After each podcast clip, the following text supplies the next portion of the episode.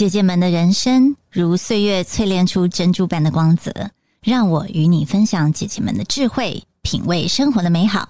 欢迎收听姐姐的人生进行式。嗨，大家好，欢迎来到姐姐的人生进行式，我是主持人布姐。那今天呢，我邀请了我的好朋友 Peggy 佩居来到我们的节目。那佩居我是怎么认识她的呢？她是我以前在职场上认识的好朋友，然后因为我们有共同的兴趣，所以呢，我们成了也算是一种闺蜜吧。那他呢的职涯有一个很大的转换哦，他过去在外商，后来成了牌卡哦，或者是可以说塔罗师吗？我不知道，让他来告诉你。嗨，Peggy，嗨，布姐，呃，Peggy 你好，嗯，欢迎来到我们的那个节目哦。呃，我想，呃，你可不可以跟听众解释一下你现在有什么样的角色？嗯，大家好，我是佩居。那是就像刚刚布姐说的，原本呢，其实我就是一个很平凡的一个朝九晚五的一个上班族。那就是因为在工作上面、在感情上面、在婚姻上面都连续出了一些问题。那最后是因为连健康都差点出了问题，所以让我不得不停下脚步来重新检视一下自己的人生。那我现在变成我的角色跟过去是一个截然不同的角色。我现在踏入了身心灵界，那我现在成为了一个塔罗牌卡的一个牌卡咨询师。嗯，这个是目前主要的一个角色。哦，Peggy，我想问一下，就是排卡咨询师，现在你这个位置做了多久？嗯，我大概是从去年年底的时候正式经由课程的关系，然后正式开始受训，然后是在今年年初的时候结训，然后成为一个占卜师。哦，那你过去在那个外商啊，你说你是个朝九晚五的那个上班族嘛？那那个工作带做了多久呢？我在那个美商待了二十几年哦，二十几年是什么样的工作？让 让我们的听众知道一下，那是什么样的一个工作？然后是什么样的情境，让你觉得说，哎，好，身体也不好了，或者是婚姻的状况，我们等下可以来聊。但是它是发生了什么事，或者是你以前做了哪些工作，然后让你愿意这样去做转换？其实啊，我一直以来啊，在就是在人生这条路上，不管是学业啊什么，其实从小都是乖乖牌。那其实就是非常非常的走在体制内的道路上。那你就是像我们那个年代还有联考啦，所以就是你就是在学校的时候好好的念书，然后准备考试，然后参加联考，找到了一个外商的工作，就是看似都一切都很 OK。那我在公司里面，我担任的角色就是一般的内勤的行政人员。那本来我是在客户服务部，所以其实我跟人的接触是很多的，包括是呃公司内跨部门的单位，还有就是当然最主要是对外跟客户之间的联系。那后来在职涯的三分之二的一个时间点，那我转到了其他的内调到其他的单位去，主要是处理一些比较跟 marketing 有关的一些 pricing 的部分。那其实，在整个职涯上的转换，后来才知道说，其实我们在职涯的。你接触到的工作的内容，还有说你从事的里面的一些 detail 的部分，其实是必须要跟自己的一些个性，还有你的一些特长是必须要有 align 的。那我刚刚讲到，因为我的前半段，其实我的工作主要是跟人有接触，我后来才知道，其实那也是我喜欢的部分。所以当我转调之后，那因为你的工作内容主要都是比较在。分析类、报告类，那这样子相对来说，我跟人之间的接触变少了，那变成是我一直不停的钻研在工作的这些细项的部分，那再加上自己的个性是属于比较过度要求完美，什么事情都想要做到最好，就有点自己逼死自己这种感觉。所以其实那个时候就是因为太把重心都放在工作上了，然后忽略了身边的家人，所以到后来就是很多方面开始陆陆续续。出了问题，那最糟糕的就是连健康就亮红灯，那个时候已经到了身体非常不舒服的一个地步，才不得不停下脚步来看看自己到底发生了什么事情。嗯嗯，那那个时候呃，大概是譬如说你刚刚说什么身体那些都出状况嘛，或是心理有出状况，对那样的状况大概是持续多久的时间？其实持续很久，至少将近一年的时间，而且在我的状况最糟糕的情况之下。那其实我那时候，我 永远记得那一幕，是我的座位是在办公室靠近窗边的一个位置。还好它是密闭的，它是密闭，不是那种你随时因为是大办办公室大楼嘛，不是让你那种随时可以开窗户的这种。我那个时候常常都会有一个念头是，就很想说，我就如果从这边 跳下去，是不是就是我现在在做这些很烦、很烦人的事情，我就可以不用做了？但那个时候，其实自己也在有警觉到说，哎，我好像生病了。这样下去不行了，对，所以才开始真的很认真的思考，说自己到底怎么了。来，Peggy，我们先深呼吸一下。我知道今天 Peggy 是带着感情来 来录这个节目，那刚好听众也跟着我们一起去经历那个 Peggy 的过程哦。我刚好在这个 moment 让 Peggy 先深呼吸，或是 呃休息一下。我想说问一下听众哦，其实我们今天在人生一定会遇到一些时刻，有时候你会不知道。浮木在哪里？然后你可能面对的都是跟自己相处的那个过程，可是那种过程其实很害怕，因为你要不断的去挖掘 what happened，我怎么了？对，然后都是暗的，你好像看不到光，嗯，或者是说这个光多久才会来？好像走在隧道，但这个隧道多长？我要看不到尽头，会有一种非常害怕的感觉。那有可能你在那个 moment 要是没有走下去，或是你没有抓到那个浮木，很可能你就。放弃自己了啊！我曾经有遇过朋友哦，他当然是那个时候他是年纪比较小的时候，他就放弃自己的生命了。那其实真的真的感到非常的遗憾，就是说你其实都可以有个选择，嗯，但是在当下，其实当你没有力量的时候，你可能就会去选择一个相对你以为是比较容易的方法。但是其实那也不会很容易。好，但是 Peggy，其实，在那样的 moment，你撑过去了。你那时候没有跳下去，是什么东西把你拉回来？后来又决定继续的奋战。你现在想得起来那样子的时刻吗？起来，其实最重要的是家人。对，因为那个时候会觉得，因为我还有一个儿子啊，嗯，那会觉得说，哎，如果我真的就就这样走了，那他怎么办？然后还有，哎，那我还有爸爸妈妈这样子，如果爸爸妈妈知道这件事情的话，他们一定会很难过。所以其实那个时候是有想到家人。那那当然就是 现在现在再回想起来，这一切就是会觉得。很真的是很像在做梦一样，可是那一个当下的那种，就是很像快要溺毙，然后就是在人陷在黑暗里面的这种感觉，其实那个样子在那个时候心里面的这个悸动，其实现在回想起来还是非常清晰的。可是，就像刚刚布姐说的，因为当你现在那样子的一个情境里面的时候，而且我觉得比较可怕的是，你不知道你自己是可以向外求援的，因为你没有遇过那样子的状况。嗯，那我那个时候其实我开始就接触了阅读。所以，其实我是从书本当中，我从文字当中，其实渐渐的，其实我获得了一些支持跟一些力量。那再加上，因为有家人在旁边陪着，所以让我慢慢慢慢可以走过这样子的一个时期。那那个时候你离职了吗？那个时候还没有，但是因为健康出了状况，所以也知道自己必须得要做了做一个决定。因为就像我一开始说的，你在微商其实已经待了二十几年啦，我就只要再撑个几年，其实我就可以退休了，那还可以拿到公司的退休金。可是你在权相较权衡之下，当然还是命比较重要。所以其实我也很蛮感谢我那时候的老板，其实他其实也有给我很多不一样的选择，比如说他告诉。我说：“那你就安心的去就医，然后可能就是工作上面他帮我做一些调配。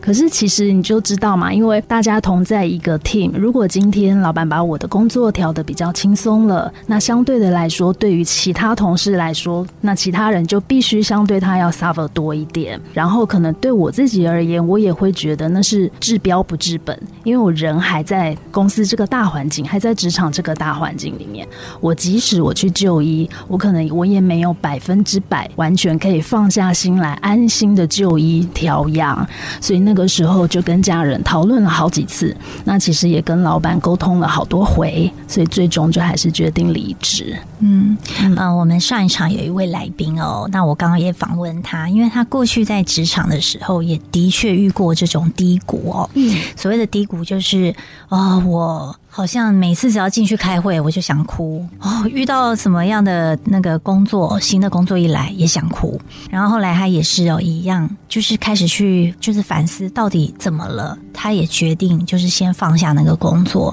然后给自己两年的时间去做学习。那一定哦，都会有人说好可惜。对。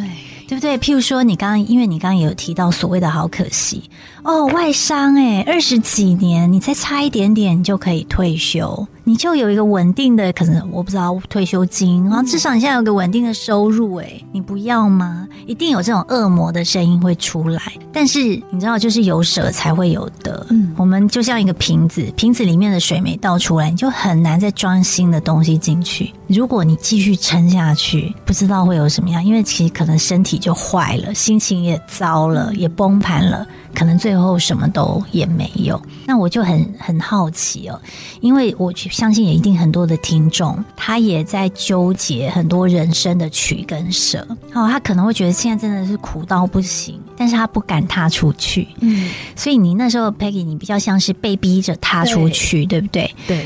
那你现在踏出去，你现在踏出来多久了？我离职到离开到现在一年多，一年半了，一年半。好，一年半的时间，你觉得你活得怎么？一样，因为可能听众会很好奇嘛，就是说，因为听众一定会有那种我不知道哎，因为对未来是未知，因为未来一定是未知，没有人可以保证。那至少过去呢，继续过，我还大概知道它的 pattern 是什么，一个轨道的轨迹。但是因为未来大家会害怕，那我想说，以我们这种过来人，那你已经走了一年多，你现在我至少看到你活得好好的，然后也。一样是可以诉诸情感去流动，然后去跟我们分享。除了这个之外，你可不可以跟我们分享一下？你现在回过头来看，你觉得你现在过得怎么样？然后你觉得对这个选择，你有什么样的想法？嗯，我觉得现在对我来讲，这一年半，我我变成是我，我根本是一个，我用一个另外一个不一样的我在活。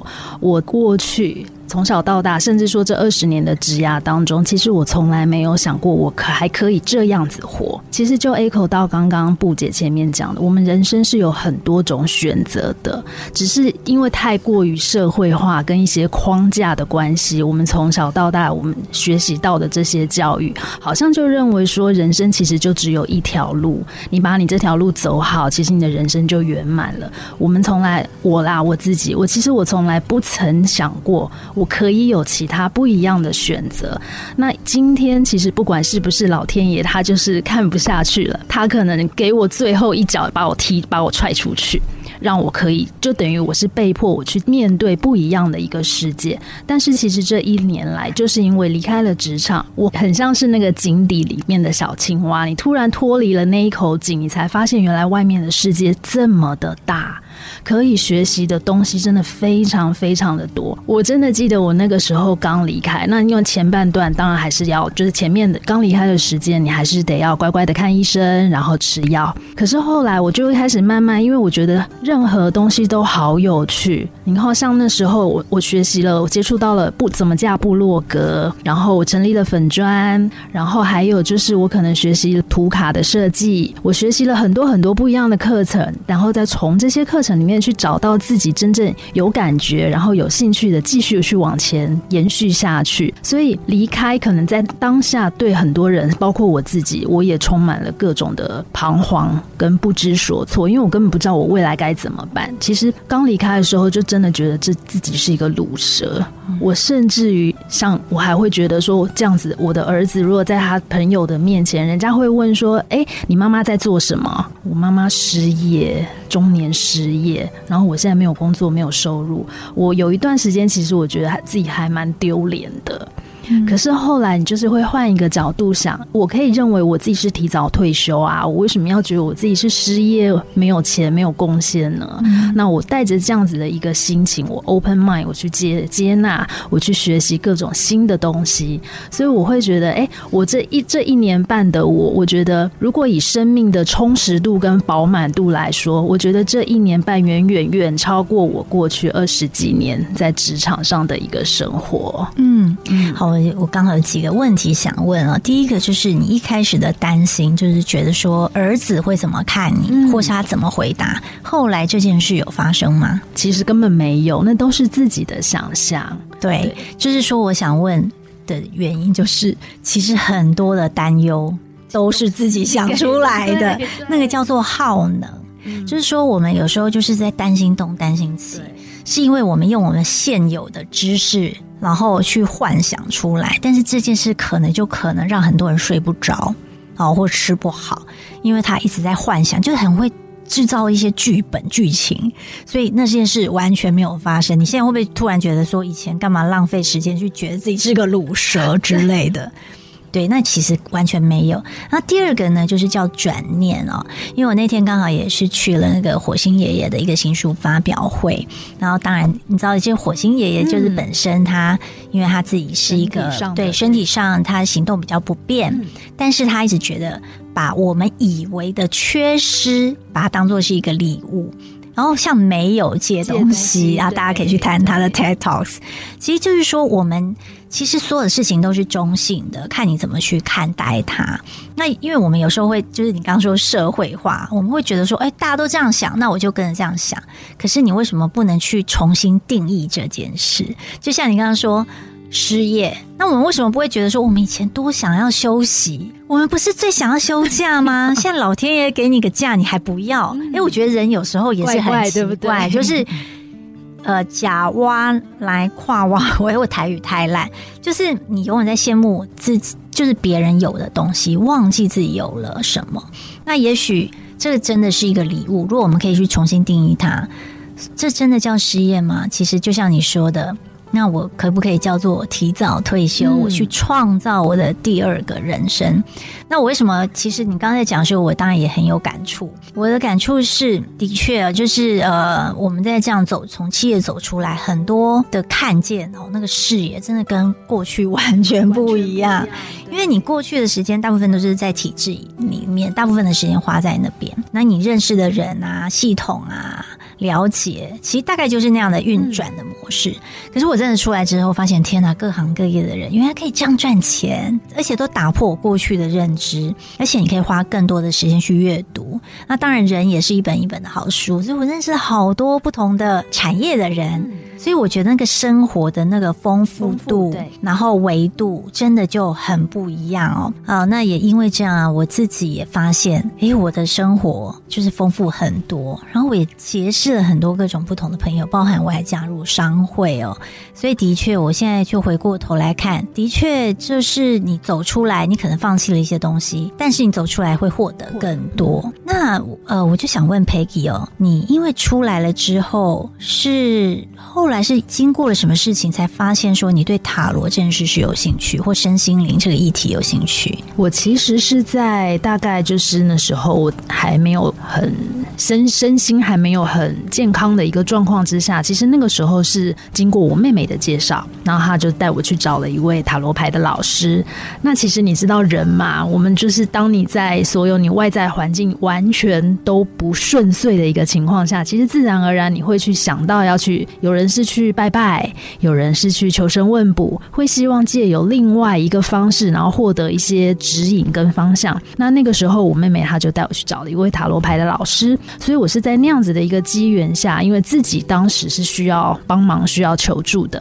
那那个时候有老师，然后有排卡的一些指引。当时其实当然对那个时候的我来说，他可以我当下给我一些力量，但那个时候我自己本身我还没有想要成为排卡老师，我只是一个被帮。助者，但后来就是我离开职场之后，那我接触了阅读，然后我开了粉砖，开始真的在写作。哎，那在一个因缘际会之下，我知道这个老师要开课了。那其实我那个时候对于学习这件事，我是充满了很大很大的一个热忱，就好喜欢重新当回学生这样子的一个感觉，所以我就去报名了这个老师的课程。那其实，在学习的这个课程，它总共是五十四周的一个课程，在五十四周的这个 cycle 底。下，那我其实，在经由这些牌卡更 detail、更去深入的去认识这些牌卡之后，那其实回想到我当时那个需要被帮助的心情，所以我开始渐渐觉得，既然我可以从这样子的一个困境跟一个低潮当中走过来，而且是靠着牌卡这样子的一个力量的话，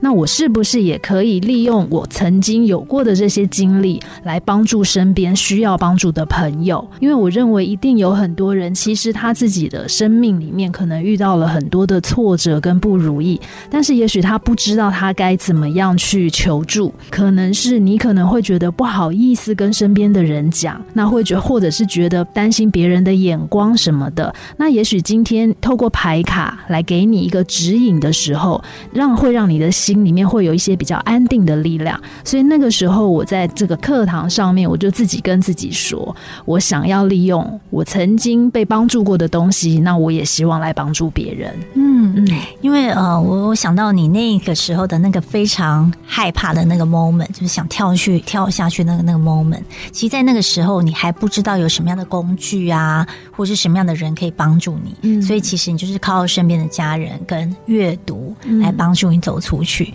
但是你后来发现，原来塔罗牌其实也是可以一种方式，因为它的确是有拯救过你，或者是帮助过你。对，所以你现在就变成一个牌卡的一个咨询师，可以帮助到别人。所以我就很好奇啊，因为在这个过程中，你一定有帮助到别人了嘛？你可以跟我分享一些有趣的故事。我印象最深刻的，我之前曾经也有分享过，可能不晓得大家还有没有印象？就我印象最深刻，就是其实因为牌卡它这个东西，它不是算命，所以你也不要把它想的是非常的空虚或是玄妙、很灵异这种东西都不是。其实它反映的是你自己当下你的意念跟你的潜意识。所以很多人，你可能在你的潜意识里面，你就会觉得说，塔罗牌要算出我的事情，怎么可能？所以有一个客人很可爱啊，他来算塔罗牌。其实他告诉我说，我觉得我的生活、感情、学业其实都还好啊，我没有什么太大的问题啊。那就说，那不然我来问个感情好了。可是牌面上面看到的，其实状况并不是很好。那所以我就觉得有一点奇妙，跟他自己叙述的是完全不一样的情形。然后我就抽了他，帮他抽了一个心态牌。哎，这个时候就很妙了，他的心态牌跟他讲的根本就是完全就是颠倒的。他的心态其实是对那一段感情，其实是觉得没有希望，看不到未来。那这个时候，当我把牌卡的那个牌意解释给他听，说明给他听之后，我跟他说，其实我觉得你不妨打开你的心胸，因为我觉得你可能是不是有一些事情你不好意思，或者是因为今天第一次见面，不想要让我知道太多细节的部分。他这个时候他就有点要爆哭了，他才开始说出说他跟他男朋友之间的一个状况，因为是远距离的恋爱，然后双方的父母其实也都不是很赞同，所以其实他们两个的感情其实是过得比较辛苦，经营的比较辛苦的。那这个时候，其实他也才开始慢慢去说他心里面的真正的一些担忧，跟他们这个感情的一些问题。所以这个是其实对于我来讲啦，那当然可能我心里就会觉得，吼，你看吧，是一开始说没问题，可是其实牌卡是不会骗人的，因为它投射出来的是你自己的潜意识。那除了像这样子之外，当然也是还有有遇到说，就是有客人，哎，可能就是出现牌卡的那个解释出来的意思，跟他自己预期的不太一样，那他会有点想要发脾气的感觉，就会觉得怎么可能，我一定是算错了。那我就会觉得，其实我们反思到我们自己的身上，其实很多时候对于一些事情，我们自己心里本来就已经有了一些想法，可是我们可能是碍于第一个，也许我们的角色、我们的身份，让我们没有办法真的去遵循我的心里面的一个声音去做一些事情的时候，那这个时候牌卡它可以帮助我们的是，可以好好的去厘清我心里面的一些混乱的一些思绪。所以，我们可能第一个就是说，我们先不要去一个有一个抗拒的一个动作跟一个心态。这个客人其实因为那时候是我在刚开始出来接客，刚开始职业之后没有多久就遇到的一个客人，所以对我来讲，他是一个蛮特殊的一个案例。那当然，这个小女生她后来我跟他聊完了之后呢，他当然就是我们还可以再用牌卡去问，那我要用什么方法，才可以让我的感情在未来更顺利之类的。那他当然，他后来他是很心情就是变得比较好，他是很满意的离开。但因为有他的 case，所以我之后在遇到个案的时候，我也特别会去关怀一下个案的一个心理的一个状况。我觉得的确哦，就是因为我觉得这一块可以分几个层面来看。第一个就是他到底了不了解自己的状态，嗯，这是一种；那一种就是，就算了解，我愿不愿意诚实的面对自己的状态？因为有，我觉得有时候去看见自己的那个状态，其实需要勇气的。没错，因为有时候会看到一些比较脆弱的部分啊，或是阴暗的部分，但是不太想面对它。就像你刚刚讲，可能是因为有别人的期待，或者是什么社会的框架，或者是你会觉得这件事不好，所以你就想要把它隐藏。但是原来牌卡是可以读出你自己的心意，然后再去经过解读，可以去展现。诶，那所以我很好奇，所以牌卡师是不是？是有功利的一个问题？因为一样的牌卡，会不会不同的人他有不同的解读？可以是这样说吗？布杰真的太厉害了，你真的非常的一针见血。我跟你说，因为当开刚开始我们在上课的时候，其实我们的老师有说过，呃，应该不能，我们不能够讲说他是牌卡师的功力，可以把它转换成是牌卡师他自己本身在人生生命里面的一个经历。今天一旦牌卡师，所以你如果今天是一个年纪稍长。已经相对来说，在社会上已经有过一些历练的一个排卡师，跟一个可能年轻。非常年轻，才可能刚出社会没有多久的一个牌卡是两个相比，他们在解同一组牌的时候，年纪稍长、经历比较多的牌卡师，他相对来说，你会觉得他解出来的可能会比较更容易能够达到你心里面的点，你可能跟他会比较容易产生出共鸣。那比较年轻的牌卡师，不是说他就可能解的不好，或者是说解的不准，只是因为他自己没有经历过他的生命的丰厚的。程度还没有那么的饱满的时候，他在解释排异的时候，他可能会变得稍微的，就是比较干涩一点，可能没有办法去做一个比较完整的串联。但是这些都是可以经过时间的累积的。呃，我也很好奇，说 Peggy，你今天当做一个咨询师，用牌卡来做咨询的人，这样的一个角色，你期待自己是带给人家什么样的一个感受，或者是你想要塑造什么样的标签？我觉得今天身为一个牌。牌卡时，我必须要很诚实的，就是告诉布姐，还有现在正在收听这集 podcast 的朋友，就是牌卡师其实他没有办法帮你解决问题，我只能让你看到你的问题点在哪里，或者是说你未来你该朝什么样的方向去走。那我期许自己的是，我可以是在旁边陪伴着你的那个人，可是我没有办法帮你解决问题。所以当你往前走，你发现你走不下去，你觉得你需要旁边有人。支撑着你，你需要有力量的时候，你回头，佩居一定在。我会希望我是那个陪伴者的这个角色，心的存在，是的。那还有吗？还有，当然就是，如果你愿意，就是不要来算牌卡也没有问题。你愿意来找佩居聊聊，我也很开心，因为我相信，就是我到了现在我们姐姐的这个年纪了，我相信一定我可能至少我在感情上，然后我在职场上、工作上面的一些经历，也许可以给比较年轻的朋友们一些帮助，就是让你少走一些比较难走的路、比较坎坷的路，这样，对对对，因为。像佩居这样讲起来，就是说，你希望借由牌卡去陪伴一些人走过一些他可能觉得有点呃选择困难症也好，或者是一些比较低谷的一个呃一个陪伴的那位朋友。那呃，在未来若五年跟十年，Peggy，你对那个时候的想象，你自己那时候在做些什么？你对那个理想的生活的样貌是什么样子？我这个时候又要把我那个二十年后的那个愿景搬出来了。我希望我。我是都不要去管疫情的话，我希望我可以是在希腊的一个海边，我有我自己的一个小房子，然后那个房子里面是有壁炉的，然后可以，我还是希望在感情的道路上可以找到一个可以真心陪伴的一个伴侣。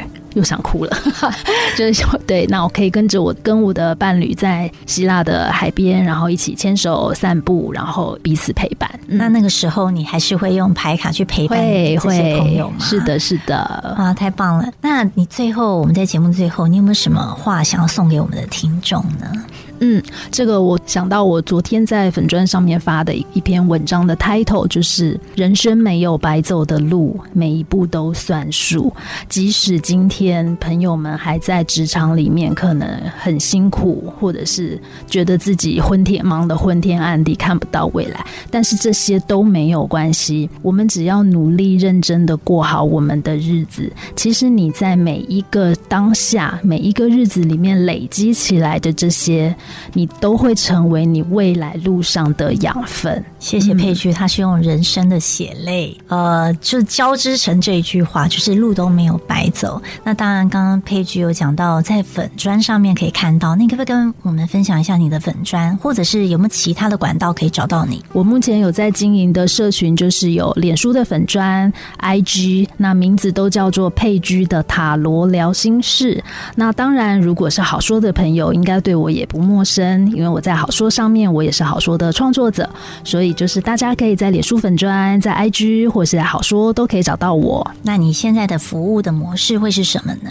也跟大家分享一下。我可以接受的是，就是像实体的占卜，或者是因为现在疫情的关系，线上占卜也是 OK 的。那目前我有在准备要开发 LINE 的官方账号，所以如果说连露脸都觉得很害羞、很不好意思，或者是你觉得你现在的问题已经急迫到必须马上就有一个人可以来及时给你回应的话，那就是也可以加入 LINE 的官方账号，随时随地都可以找得到我。好，谢谢佩居给我们做这么多的分享。各位亲爱的朋友，也许哪一天你也会遇到一些人生的黑暗期，但是不用害怕，有时候这也是一种礼物。那你这个时候就要好好的陪伴自己。